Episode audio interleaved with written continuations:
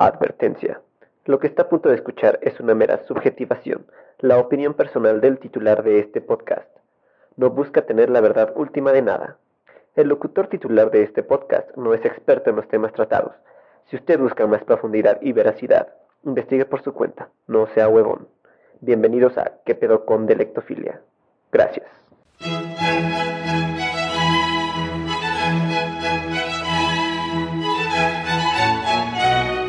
Al desayunar en un hotel, un hombre se quejaba de haber pasado la noche sin dormir.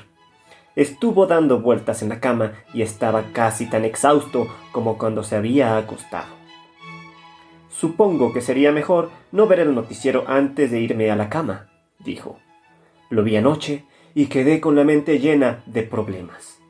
Otro hombre dijo, Yo tuve una noche fabulosa. Claro, usé mi plan para dormir que nunca falla. Le insistí que me contara su plan, el cual explicó de esta manera. Cuando era pequeño, mi padre era granjero. Tenía el hábito de reunir a la familia en el salón a la hora de dormir y nos leía la Biblia. Después de las oraciones, yo subía a mi cuarto y dormía muy bien. Pero cuando me fui de casa, dejé el hábito de leer la Biblia y de orar. Durante años solo oraba cuando estaba en aprietos. Pero hace algunos meses mi esposa y yo estábamos pasando por serios problemas y decidimos volver a probar. Encontramos que nos era de gran ayuda, así que cada noche, antes de ir a dormir, los dos juntos leemos la Biblia y oramos. No podría decir por qué, pero lo cierto es que desde entonces he estado durmiendo mejor, y las cosas han mejorado. De hecho, incluso si estoy de viaje, como ahora, Leo la Biblia y oro. Anoche leí el Salmo 23 en voz alta. Mirando al otro hombre, dijo, No me acosté con la mente llena de problemas, me quedé dormido con la mente llena de paz. Pues aquí tienes dos frases enigmáticas. Una mente llena de problemas y una mente llena de paz. ¿Cuál prefieres? Lo que usted acaba de escuchar es un extracto del que podría ser considerado el primer libro de autoayuda, El poder del pensamiento positivo, de Norman Vincent Peale. Suena atractivo, ¿no es así? Y a lo largo de sus capítulos, todos podremos aprender la forma de ser felices. Cree en ti. Una mente en paz genera poder. Cómo tener energía constante. Prueba el poder de la oración cómo crear tu propia felicidad. Espera lo mejor y lo obtendrás. No creo en el fracaso. Cómo eliminar el hábito de la preocupación. El poder para resolver problemas personales. Cuando decae la vitalidad, prueba esta fórmula sanadora. Cómo agradarle a las personas. Una receta para curar las penas. Cómo aprovechar ese poder divino. Este pseudo escritor es un amigo muy personal del presidente Donald Trump. Nada más para que sepamos más o menos qué clase de personas usan esto. Seguramente usted necesita otro apoyo, otro tipo, así que le receto las sabias palabras de Rhonda Byrne, que a través de la ley de la atracción le permitirá obtener lo que quiera. Literalmente, no estoy bromeando. Ella dice,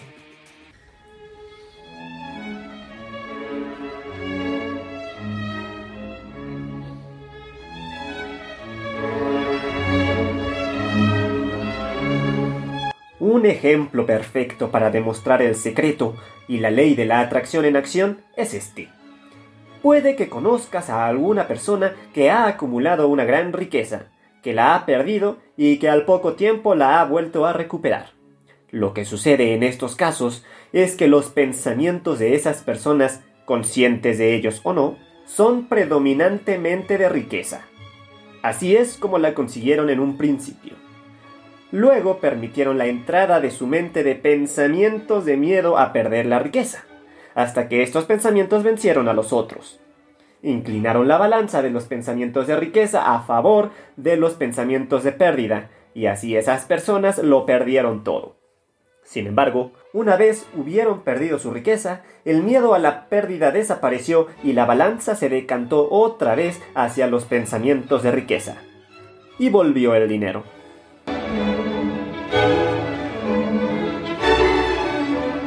Sin embargo, no es una broma. Según la autora, personajes como Platón, Shakespeare, Newton, Victor Hugo, Beethoven, Lincoln, Emerson, Edison, Einstein, todos ellos aplicaron la ley de la atracción y lograron lo que lograron. Seríamos muy pendejos en no creerle a ella. Obviamente, no olvidemos los siete hábitos de una persona altamente efectiva. Sé proactivo. Empieza con el fin en mente. Pon primero lo primero. Piensa en ganar, ganar. Intenta comprender primero y después ser comprendido. Crea sinergias. Afila la sierra. Ahora, mi querido lectófilo, tómese un momento. Piense en todo esto que acaba de escuchar y la forma en que volverá la vida suya, la de usted, su propia vida, en algo mucho mejor de lo que ya es, en algo maravilloso, algo digno de ser vivido. ¿Le parece grandioso lo que escucha? ¿Le parece necesario? ¿No cree que es justamente aquello que esperaba escuchar? ¿No cree que ya lo sabía, pero nada más se lo están diciendo, pero con palabras diferentes? ¿No será que todos están dando el mismo mensaje, pero de forma distinta? Pero sobre todo, en el punto más alto de esta pirámide truncada, con apariencia de no estarlo, ¿No parece demasiado fácil? ¿No le parece obvio lo que dicen?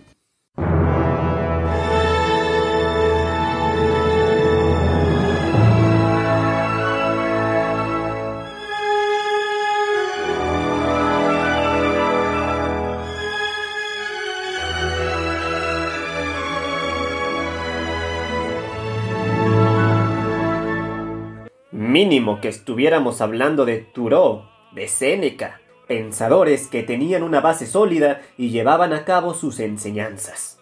Thoreau, por ejemplo, escribió textos donde defendía un modo de vista en paz con la naturaleza, autosustentable y ecologista. Incluso sus ideas llegaron a tener influencia en otro gran pensador, Gandhi, en especial por la parte de la desobediencia civil y la revolución pacífica.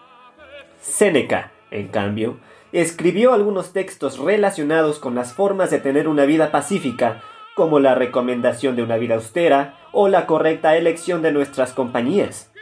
Y a pesar de que hay pesimismo en sus letras, resultan mucho más tranquilizadoras y reveladoras en el devenir de la vida diaria.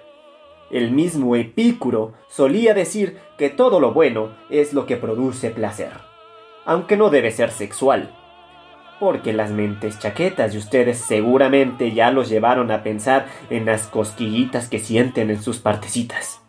Y no, porque el placer no es solamente eso. Pero es el mejor definitivamente. Mmm, qué rico.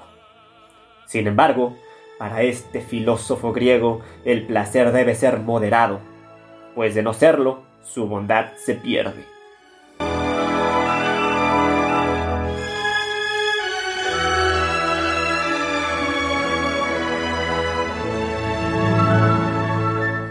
¿Cuál es la diferencia entre las primeras tres, abro comillas, teorías, comillas, y estas segundas? Pues bueno, las de Thoreau, Séneca y Epicuro tienen sentido. Las que mencioné al inicio son puras pendejadas. ¿Qué pedo con el optimismo?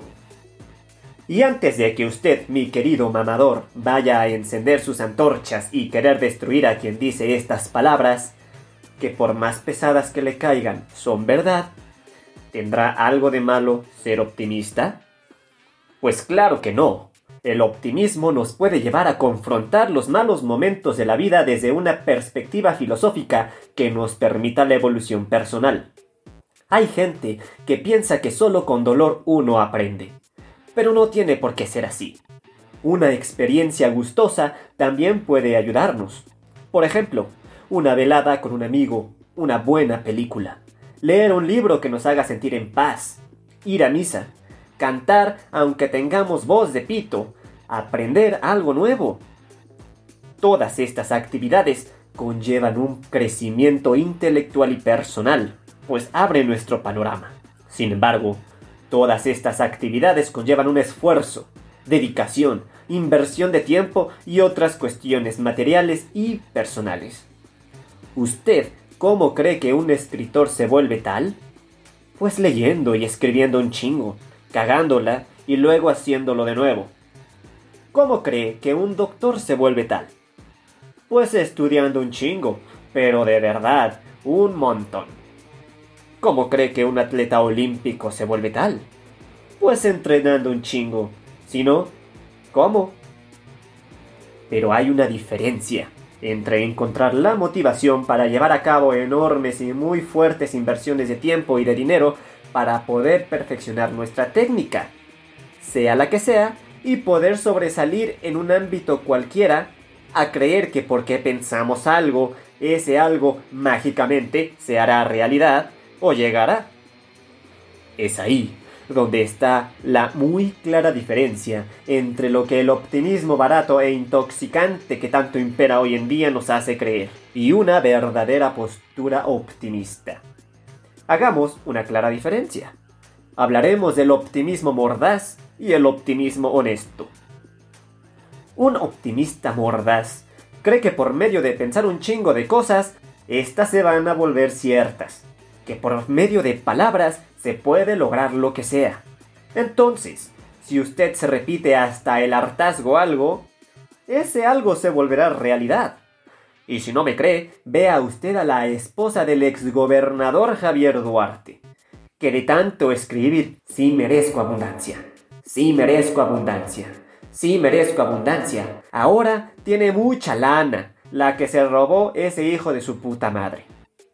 El problema aquí es que, en primer lugar, el desear algo un montón no es optimismo, es enajenación, y esa llega a ser peligrosa. Y, en segundo lugar, Karime Macías escribía sí, con tilde, porque de seguro no faltará algún mentecato que la escriba sin tilde. Y entonces será una condición, no una afirmación. Así que su ley de la atracción le llevará a sus vidas problemas, no la tan afamada abundancia. Un optimista honesto, en cambio, vería cómo hacerle, qué estudiar, con quién aprender para mejorar su habilidad, condición, y luego de su trabajo intermedio, llegar a esa finalidad. Un optimista mordaz tiene una idea totalmente errónea de lo que lo rodea, que con vibraciones interestelares va a lograr lo que quiere, porque si bebe una taza de leche de cabeza cuando la luna esté en cuarto menguante y Plutón esté alineado con Urano, entonces así podrá abrir un camino cósmico que lo llevará al éxito. Cualquier charlatanería es un hecho comprobado por la ciencia. Y peor aún, las verdaderas formas de alcanzar algo se vuelven una superficial aspiración, pues le quitan su verdadera fuerza. O sea, que no se trata de lograr, sino de soñar. Y soñando es como se logran las cosas, dejando eso en un inmaterial en su mente. Aunque yo preguntaría, si todo el tiempo están soñando y atraen lo que piensan y desean, ¿no estarían atrayendo entonces más sueños y más deseos? Ergo, ¿no lograrían nada en realidad al final? Entonces, para este tipo de mentecatos, vale más lo que la luna haga que el monopolio económico de una transnacional. La puta luna. Veamos un par de comparaciones. Si el Sol fuera un balón de fútbol, la Tierra sería algo así como un grano de arroz partido a la mitad a 23 metros del balón, mientras que la Luna sería un grano de arena a 6 centímetros de la Tierra. Urano tendría el tamaño de un chícharo o un frijol, más o menos, y estaría a 713 metros del Sol. Y eso que nuestro sistema solar está en uno de los múltiples brazos de la enorme galaxia llamada Vía Láctea, Y no digamos sobre que hay agujeros negros en los que el Sol podría caber miles y miles de veces. Cosas tan masivas que no comprendemos. Y me quieren venir a decir que el universo va a controlar el destino de algo que no tiene ni comparación. Con algo netamente inexistente. Ausente. Pero bueno, ya me voy a calmar. Que en la luna llena siempre me duelen más las almorranas. El hecho de saber que al universo no le importamos, que le valemos madres, no es para estar deprimidos. Nuestra vida sigue, aunque seamos minúsculos. Eso es lo que entendería el optimista honesto, que hay cosas fuera de nuestro poder y el que no las comprendamos por completo no quiere decir que tengan una fuerza mística. A fin de cuentas, nuestra concepción del mundo es aquello que viene de fuera y lo que tenemos dentro. Es como si yo dijera que nací sin una oreja porque mis papás me concibieron en 1991, que fue cuando sucedió ese llamativo eclipse solar en México. O sea, que a mí sí me afectó. Pero en otros lugares del globo terráqueo no pasó nada, solo porque la luz del sol no se vio afectada allá. No, pues, qué chingonas estas teorías, ¿eh? Y así, como el optimista mordaz cree que los planetas están preocupados por nuestros nacimientos, también creen que el cambio está en uno mismo, totalmente en uno mismo. Entonces, el pobre es pobre porque quiere, el que está deprimido lo está porque es cuestión de actitud, y en sí no hay gente mala, solamente diferentes perspectivas. Además cree que el uso del lenguaje va a modificar las actitudes de una sociedad podrida por excelencia. El optimista mordaz, justamente porque tiene miedo, porque está aterrado ante la situación que vive, y es la de no tener poder sobre todo lo que quisiera, es cuando inventa barbaridades como que pensando algo mucho lo va a atraer. No es capaz de considerar las condiciones sistemáticas a las que todos nos vemos subyugados, porque en su librito de superación personal dice que todo es mental. Así pues, apoya mucho a Justin Trudeau. Dice que es un gran político porque va a marchas en pro de los LGBT y todo eso, porque está bien guapo el cabrón y es muy buen pedo. Pero ignoran, ya que lo saben, y lo saben muy bien, que es un corrupto como todos los demás que se preocupa por fortalecer económicamente a su familia a costa de programas estatales, y que son empresas canadienses las que explotan los minerales mexicanos, no solamente al costo de dejarnos miserias, económicamente hablando, sino que contaminan el agua, matan la tierra y tienen un sistema de esclavitud moderna de trabajadores de la tierra allá, en Canadá. Pero te vas a ir a trabajar a Canadá, papá. ¿Qué mejor que eso? Así pues, creen que los libros de autoayuda y los de coaching, como de que no, tienen todas las verdades inéditas y de la vida, cuando cualquier trabajador promedio o estudiante de universidad ha visto eso en sus clases. Y no solo eso, sino que cualquiera con sentido común sabría que esas cosas son necesarias de hacer para llegar a algo. Un optimista honesto sabe de sus limitaciones y lidia con ellas. Busca salir adelante, pero no se engancha en sus sueños chaquetos de voy a ser el mejor sin hacer nada más que rascarme los huevos y olerme la mano de a ratos porque Dios proveerá. Luchar está bien, y rendirse también. El que sabe reconocer que hay batallas perdidas vale más que un millón de estos cabrones que creen que nada te tiene que quitar tu sonrisa porque es tuya y eso va a cambiar al mundo. Aunque bueno, podemos cambiar la palabra. En lugar de rendirnos, podemos decir elegir otra batalla. No mitifiquemos que uno de los hábitos de la gente exitosa es levantarse temprano, cuando a la mayoría de nosotros no nos queda de otra en realidad. Más que levantarnos antes de que salga el sol y trabajar hasta que éste se oculta. Que no podamos hacer ejercicio porque o es tener un poco más de dinero o ejercitarnos. Trabajar o ejercitarnos. Incluso hay aquellos que creen que hay que trabajar un chingo. Sí, y que es por eso que hay tanta gente rica. Por ejemplo, Bill Gates, Steve Jobs, Jeff Bezos. Ellos son tan estúpidamente ricos solo por ser genios y porque no fueron a la universidad. Y obviamente porque trabajaban mucho en sus casitas. Bueno, no fueron a Cambridge, pero la gente cree que su universidad en la que pagas por obtener un título es lo mismo. No, el trabajo excesivo tampoco es sinónimo de dinero en exceso. Y a esos güeyes los ayudaron económicamente. Muy fuertemente. No seamos reduccionistas ni en esto ni en lo demás. Ándele. Ya estamos aprendiendo de los optimistas pendejos, digo, mordaces. El optimismo actual no nos permite sentir.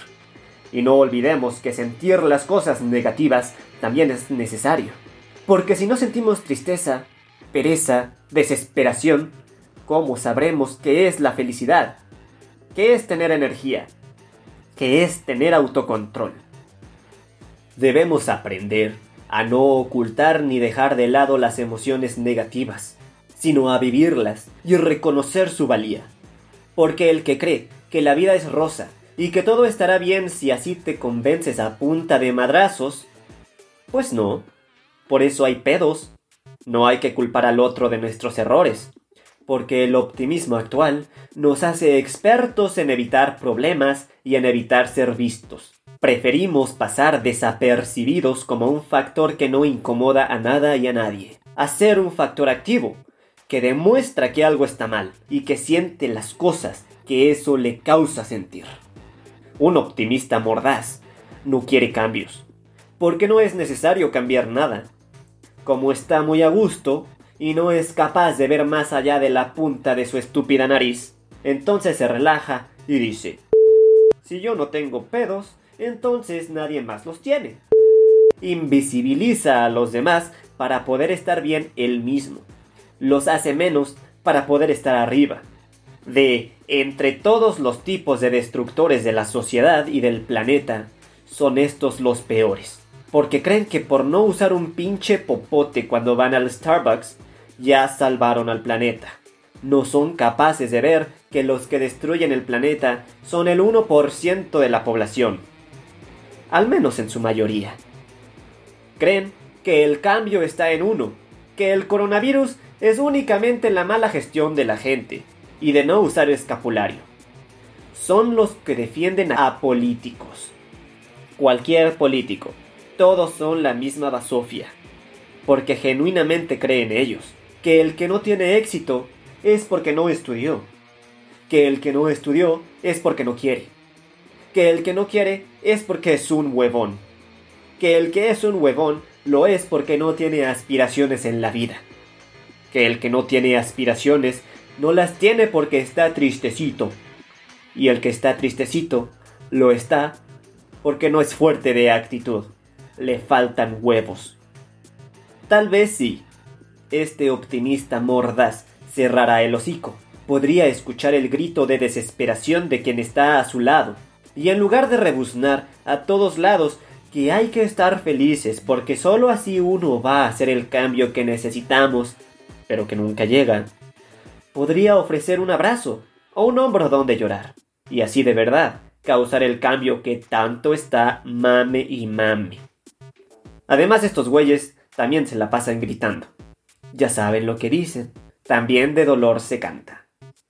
Los que promueven el optimismo mordaz son políticos corruptos, güeyes que tienen la vida asegurada, cabrones que apenas han sufrido un embate de la vida y solo porque pueden publicar un pinche libro, creen que tienen la razón y lo que les funcionó a ellos con sus problemas menores nos va a funcionar a todos. No es necesario comprar autoayuda para entender que estamos más vacíos que el cráneo de nuestros políticos. No es necesario creer que porque soy Virgo soy compatible con Escorpio pero no con Sagitario. No necesitamos mamarle los huevos a un finlandés que puede leer 40 libros al año para ver nuestras áreas de oportunidad.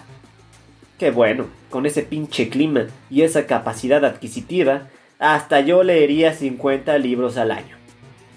No, no es necesario nada de eso. solamente callarnos y escuchar. Tener empatía. O como diría mi hermosa progenitora amada, solo hay que tener tantita madre.